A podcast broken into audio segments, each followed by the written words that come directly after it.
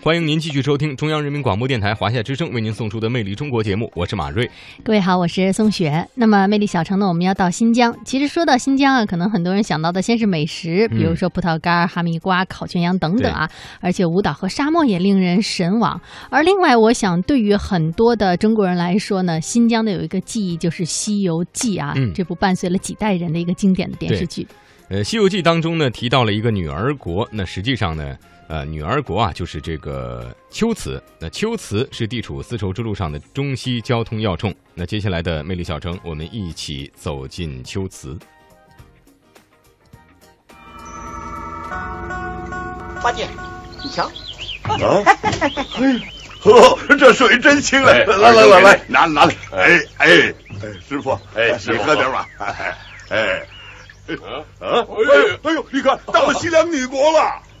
西凉女国，徒弟们，悟空，到了西凉女国，你们要小心，不要大放情怀，坏了我佛门清规。哎，师傅，你放心吧，放心，放心啊！哎哎，放心吧，师傅。《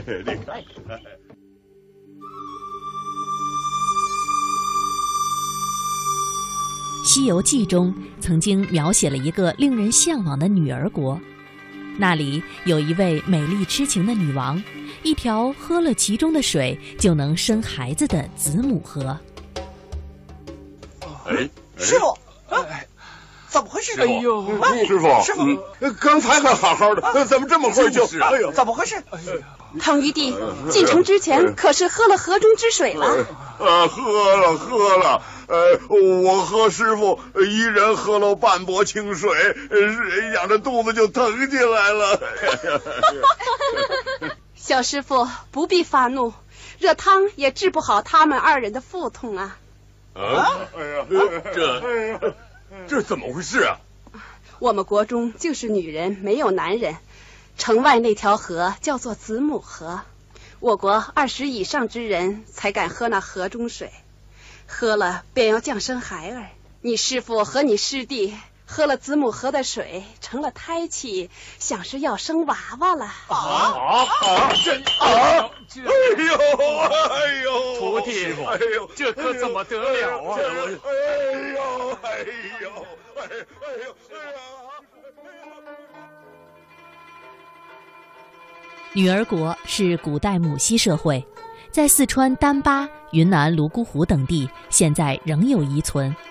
不过，《西游记》中的女儿国指的不是这两处，因为唐僧的取经线路是从陕西出发，经甘肃进入新疆境内。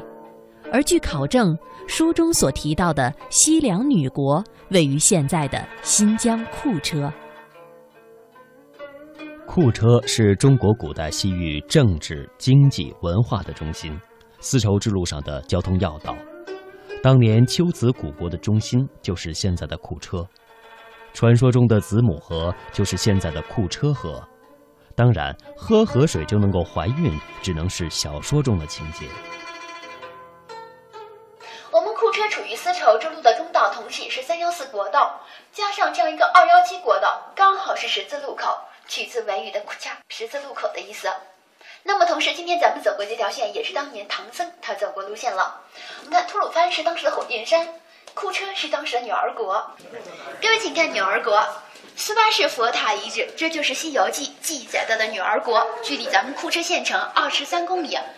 苏巴氏源自维吾尔语“水的源头”，说明它地理位置特别好，依山傍水。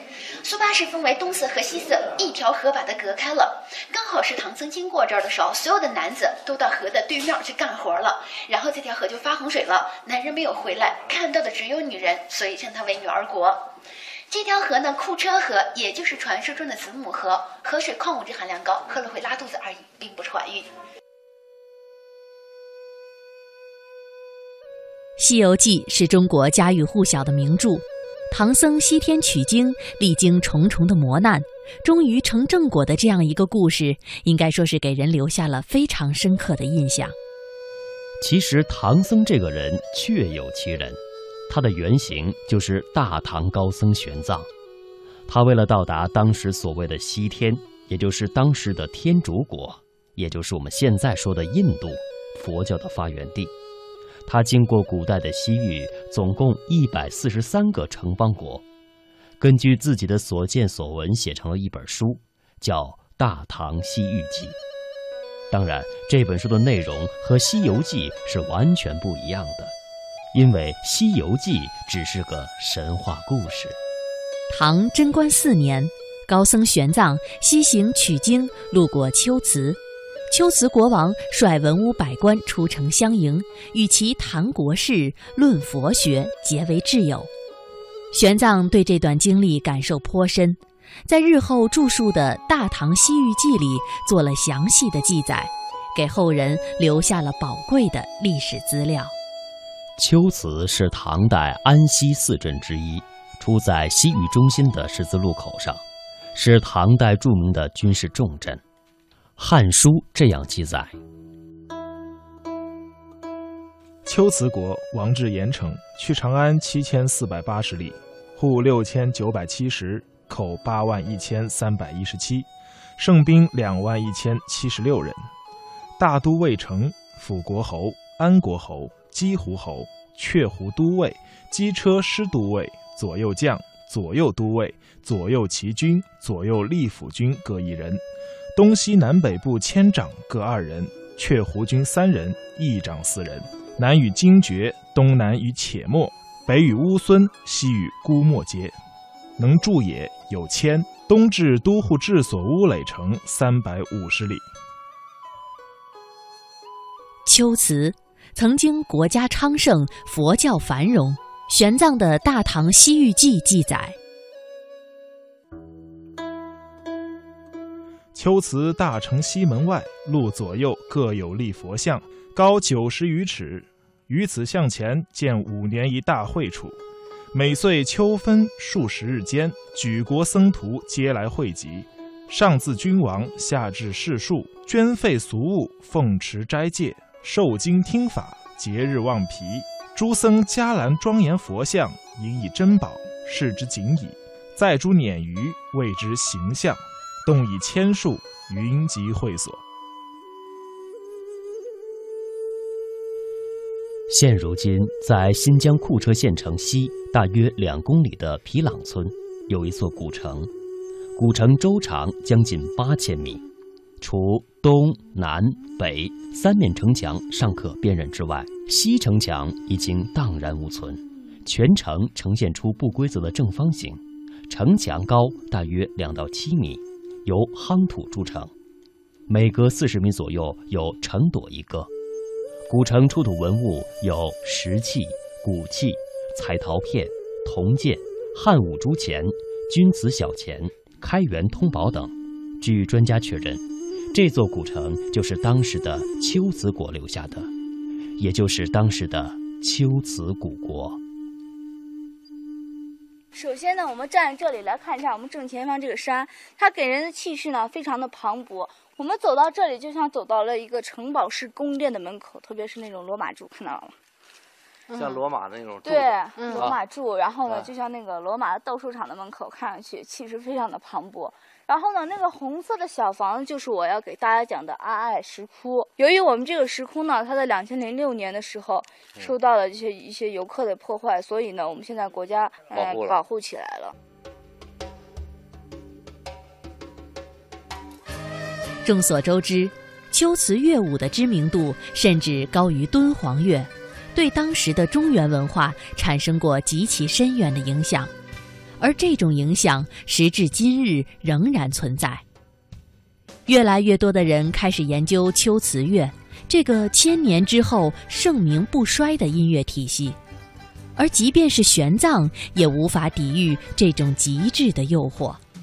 在整本《大唐西域记》中，玄奘只提过一次音乐，即使是到了佛国印度，他也没有再提起过音乐。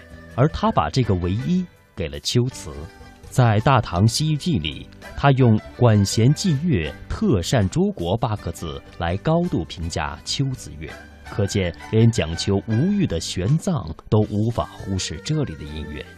龟兹乐对中原的影响一直波及到今日。我们所使用的琵琶等乐器，便是龟兹人的发明。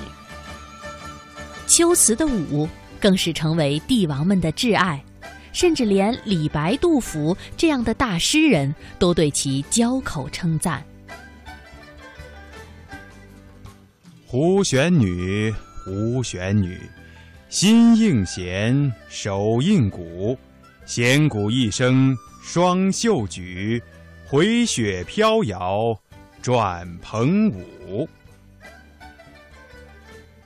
白居易的一首《胡旋女》，将胡旋舞动人心魄的魅力描绘得惟妙惟肖，而这种舞蹈至今能在库车、新河等地的民间舞蹈中看到一丝残留。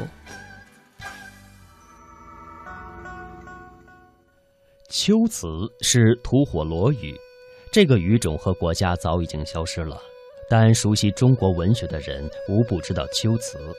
因为秋词音乐对唐诗、宋词、元曲产生过深远的影响，这其中流传着一些动人的故事。云想衣裳花想容，春风拂槛露华浓。这是唐诗中最美的篇章之一《清平乐》。李白因此诗得罪了杨贵妃，从此浪迹天涯，这妇孺皆知。但这首诗还藏有另外一个故事。据说，来自天山脚下的李白吟出这曼妙诗行的时候，秋词音乐的代表人物李龟年也喝出了绝美的乐章。倾国倾城的杨玉环即兴舞蹈，唐玄宗击节而唱。便成就了这首绝世名作。后来战火连绵，惊破霓裳羽衣曲，这四人都在历史的潮水里历经颠沛流离。后来，二李有幸相逢在江南，一时间多少往事上心头。正是江南好风景，落花时节又逢君。